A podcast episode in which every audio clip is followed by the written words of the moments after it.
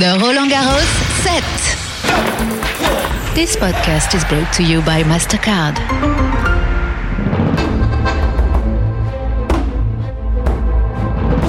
Hello and welcome to the Roland Garros podcast with me, Marjorie Hash. It's day seven here, Porte d'Auteuil, at the fantastic French tennis tournament. And I know I promised you, dear listeners, that I wouldn't sing again, but today I'm going to break that promise because it was just so tempting.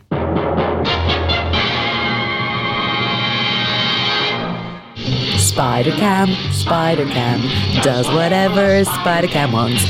Okay, actually, Spider Cam does not do whatever Spider Cam wants because there's a whole team of people working hard to make it uh, pick up the most beautiful pictures of the courts of Roland Garros, and I went to meet them. So I've just arrived on the fifth floor of Le Court Philippe Chatrier. It's where a lot of commentators for radio and TV are based, but not only that, it's also the place where you get a special bird's eye view of the tournament. Indeed, you may have noticed the fantastic, if you've come to a tennis match at Roland Garros, little spider cams. They like just whiz across the courts and get a really great angle. And to tell me about that is a spider cam specialist. Can I say that? What's your name? I'm Patrick, Patrick Bidot. What's your job title? Well, I'm Spidercam agent here, I'm mm-hmm. just renting the Spidercam for this wonderful tournament and serving tennis the best that we can. Are you a big tennis fan yourself? Yeah, well, we're shooting a lot of sports, but let's say we do a lot of tennis. We've got only tennis specialists here. Yeah, Yeah. We, we love it. We know the players. Now, before spider cams existed, there used to be like sort of planes that would hover above. How would did people film above a tennis court back in the olden days? Oh, mm. There were many things. I mean, I think the first moving cameras were cranes, obviously, somewhere in the stands, and you had in this court before there was a hanging track of, over the audience. That was long before, and now, yeah, we can fly in 3D everywhere. And what's the advantage? So 3D, but what advantages do? Well, 3D, I mean, uh, moving in the three directions, that's what it means. It's and uh, no, it's, uh, it just go down quite close to the players during sit down. So we wonderfully show this moment when they go back to business. They suddenly stand up, they go to the service line, and we are the only camera that can be very close of them. We see them concentrating, and then we finish the tennis stories uh, because we were in a close up on a guy, well, quite close, and then we fly up and you see the whole court and it's back to action. Ah, and very fast to do that. Do they ever notice it, or are they just so concentrated they don't, they don't notice the spider cam? They notice it, but um, they are used to it. There are some players that are disturbed by it. Like who? Uh, well, it's uh, Alexander Zverev. Uh, he, uh, we knew that we were disturbing him, and one day he even came to us just to uh, explain to us how disturbing it was for him. He's a very friendly guy. And so, yeah, we, we take a good care of this. We're always behind him. You can check this on every game. And there are other players who, yeah, Does anyone play up to it? Is like sees it and kind of like does little winks or smiles? Well, Roger was sitting on the bench. It was not on this tournament. And we were quite close to him, facing him. And he threw us a ball. And so the first ball went under the camera. But then he said that well, we should have thrown it back. So he threw a second one. And then we tilted down and managed to uh, throw the back. back.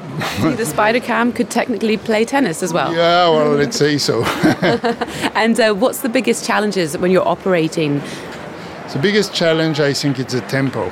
It, it takes some experience to, to notice which players need more time or less time or might be disturbed or not, that kind of thing. And it's really a matter of tempo. Mm-hmm. That's, that's- that's the main thing. And also, obviously, we provide picture to a director who has other cameras, so we need to fit in his cut. I mean, their job is telling a tennis story mm-hmm. and they do it wonderfully and we just serve it we are just a small gear in a big machine mm-hmm. Well, thank you so much for taking the time to chat to me. Right, how about we now go into the spider cam cabin and meet two of the people who are busy working the fantastic aerial camera. Are you German or Dutch? German. German, ah, genau. He's not. He's uh, Polish Austrian. Polish Austrian. But speaks good German. Oh, no, he speaks Austrian. Ich habe ganz verloren. so sorry. And it's in English, so I'll Are you just. Dutch? No, I'm half Scottish, half French. Can I ask you your names, please? I'm Piotr. I'm Holger from Germany. And we're currently on the Court Philippe Chatrier. Who's playing right now? A French lady versus a lady from the US. Mm-hmm. Stevens versus Parry. You're very concentrated because you're currently the masters of the spider cams right now. How did you get into being a spider cam controller? I'm a cameraman and I'm concentrated on some point of my career on special cameras like cranes, any kind of cameras who are controlled by a joystick. And Spider Cam is one of those special cameras. And it happened that the company I worked for had a contact to Spidercam, and so I'm here. Mm-hmm, mm-hmm. What about you? I was in lighting, in show lighting, and in movie lighting, and one of the companies I worked for bought another rope camera system. Yeah, and that's how it started. I wanted to be a show designer, and I ended up in television. it's kind of show designing as well, in a way. Yeah. It's okay. So is this your first time working together, or have you used to each other? No, we are like an old couple. We hate each other, but we we stick together. But not, is it your first year, or just how many years have you been as a duo? The, the Spidercam crews are constantly mixed up, so you're not working all the time with the same people, same persons. But uh, of course, there are people you like more on the job and people that you don't like on the job, and uh, we're good together. Yeah. 10 and 10 and up you come to show the opponent. Ah, so We are number 10, by the way. So if you hear the director calling 10, I go shh, and I let you get concentrate. And to 11, 11, And of course, if the red light's on, 3, 3. it's us. So you've got a director who's away, sitting in a, a cabin, who's got all the screens basically. Yeah. And she's, because she's a she at the minute, from what I can hear. Kate at the minute. Kate, who's British, I think. Yeah, uh, will be deciding which images to put forward to people watching, Yeah, he's basically editing the feed people watching on TV. which must be quite stressful. So you're on standby, keeping your images on your side. Yeah, we, Perfect. Right, we're offering shots. If she likes it, she cuts into our camera. If not, she doesn't cut in our camera. And then uh, we're not flying through the match. Yeah. In breaks, we're allowed to fly and uh, offer different shots. Mm-hmm. And um, during the match, we stay in static positions. And I'm, as a camera operator, I can do the pan, tilt, and zoom, and can offer variations of shots. The speciality here is that we have to be very careful with our shadow mm-hmm. because obviously we're producing a shadow on field. That's why we are not allowed to go above the field or park anywhere where we make a shadow. That could distract the players. They say so. What happens when big clouds come out? That's another story. Well, actually, it's much better when the roof is closed because then we have a thousand shadows, which uh, Coming to 12, which uh, yeah now we have to do 17, something. 17. And let's go. Yeah, our main job here is to So now you're getting a nice overview shot. to open and close the sit downs basically. Z. You get quite close to the ball boys and girls, I guess. It looks much closer than it is. Mm-hmm. It's it looks terribly close. Letztes Mal haben wir die äh, Französin rausgebracht, jetzt die äh, andere. Okay, Parry bleibt äh, auf unserer Seite. Äh. Let's just stay on our side. So 10 going with Sloane Stevens coming out, I think, please. If that, Well, if you're on Parry, that's fine. That's fine, to be fair. It's still early. early. Parry is the blonde one. Die bei uns jetzt gerade ist, ist Parry. Okay, and she. Oh, is she crossing? I don't know. 10. Well, she did the first one here, the second one here, the third one. So she will cross. She will Coming to cross. 3. So there's a lot of anticipation. Coming to 2 Now you see the shadow. yeah, you have to anticipate who's uh, going first and which direction they're going, and what shot we talked together before, what shot we like to offer, and then if we're lucky, it works. Yeah, it's exciting. So one of you has the joysticks that control the movement of the actual camera as a whole, and then the other one has the camera itself and this, how, where it zooms. Correct. And it's a bit like, um, you know, when you're walking, looking in the rear mirror, mirror of the car, and you say things, objects might be closer than they seem. That's what you were saying about. Yeah, especially from here, when uh, yeah, you can't really say in which place above the field the camera is. You always think it's underneath of the thing that is behind it. That's for me. When you're five meters above ground, it's really difficult to say where you are. What about like the strings? Are you ever worried that they'll break? You know, the cables carrying the, the beasts, the spiders, They simply don't break. unbreakable. Unbreakable. Yeah. But they, uh, they can carry each of those ropes can carry 1.2 tons. Oh wow, yeah. So there's a lot of safety in it. A lot of German engineering behind it and German um, yeah, security measurements. So Yeah, I know the Germans are very good with like wired cables. You were the first to come up with them for like the bridges as well. In uh, the US, for example, Brooklyn Bridge, the wire cables was a, a guy called Roeblings, who was originally German, who invented them. This is my nerdy chat.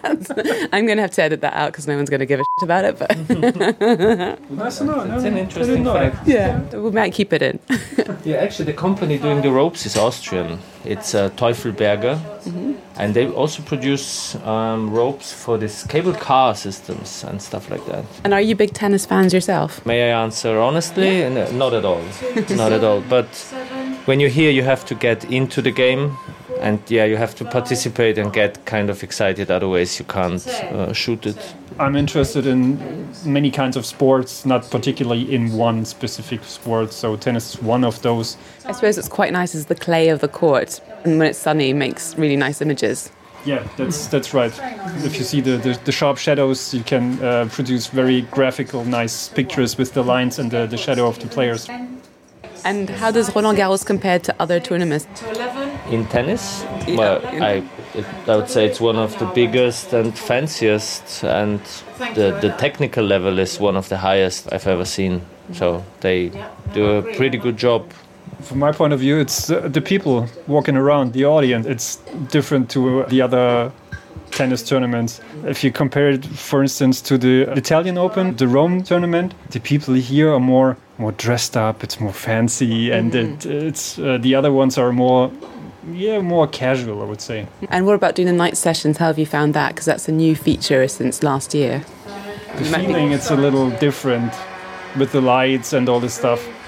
But in the end, it's a match like during the day. It's better. Uh, it's more exciting for the audience, I guess. It's for us. It's not a really big difference. So skills you need to be a good spider cameraman.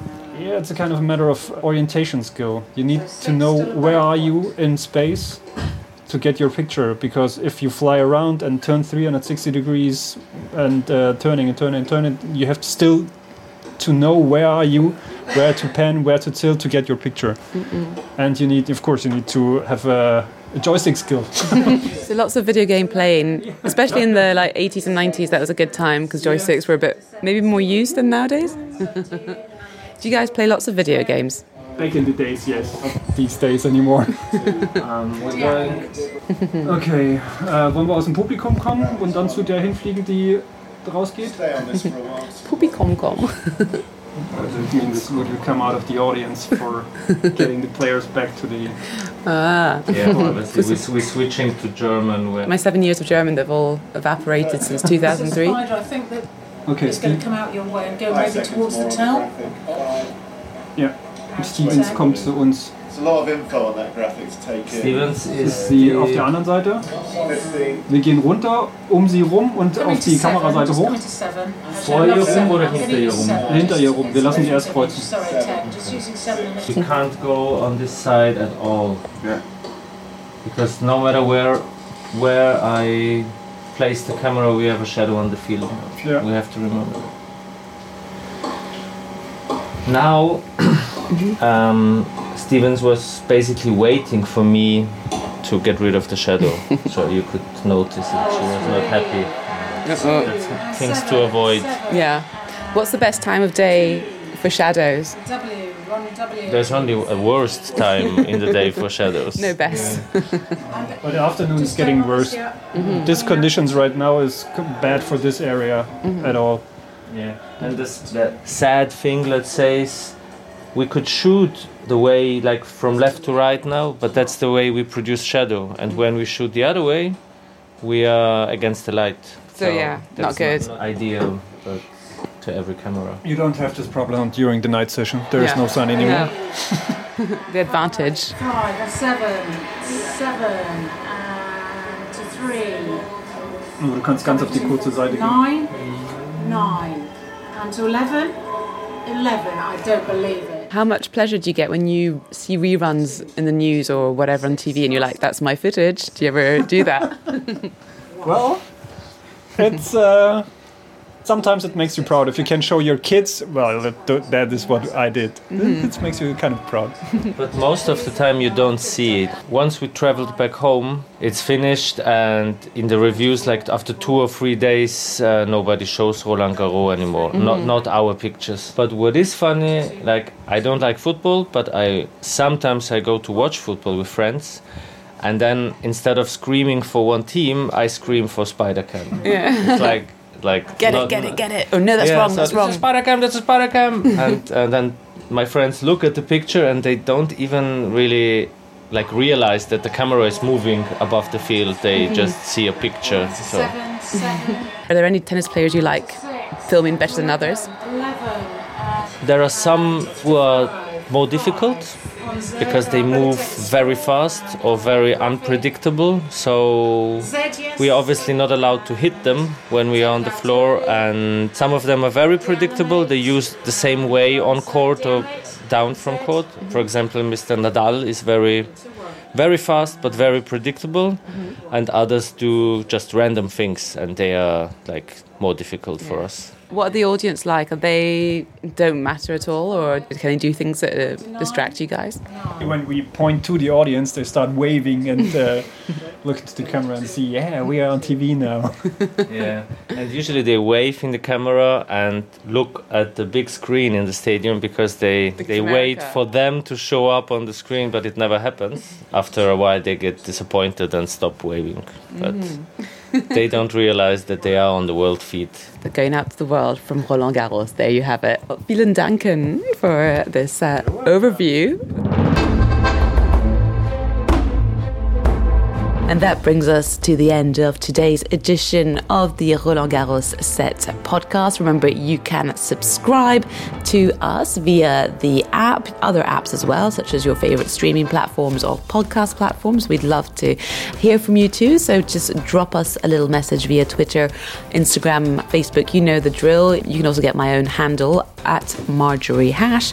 And remember to stay tuned to Roland Garros Radio for all the latest action on the court. We'll be back tomorrow with a little chat with some future rising stars of French tennis. Bye bye. The Roland Garros set. This podcast was brought to you by MasterCard.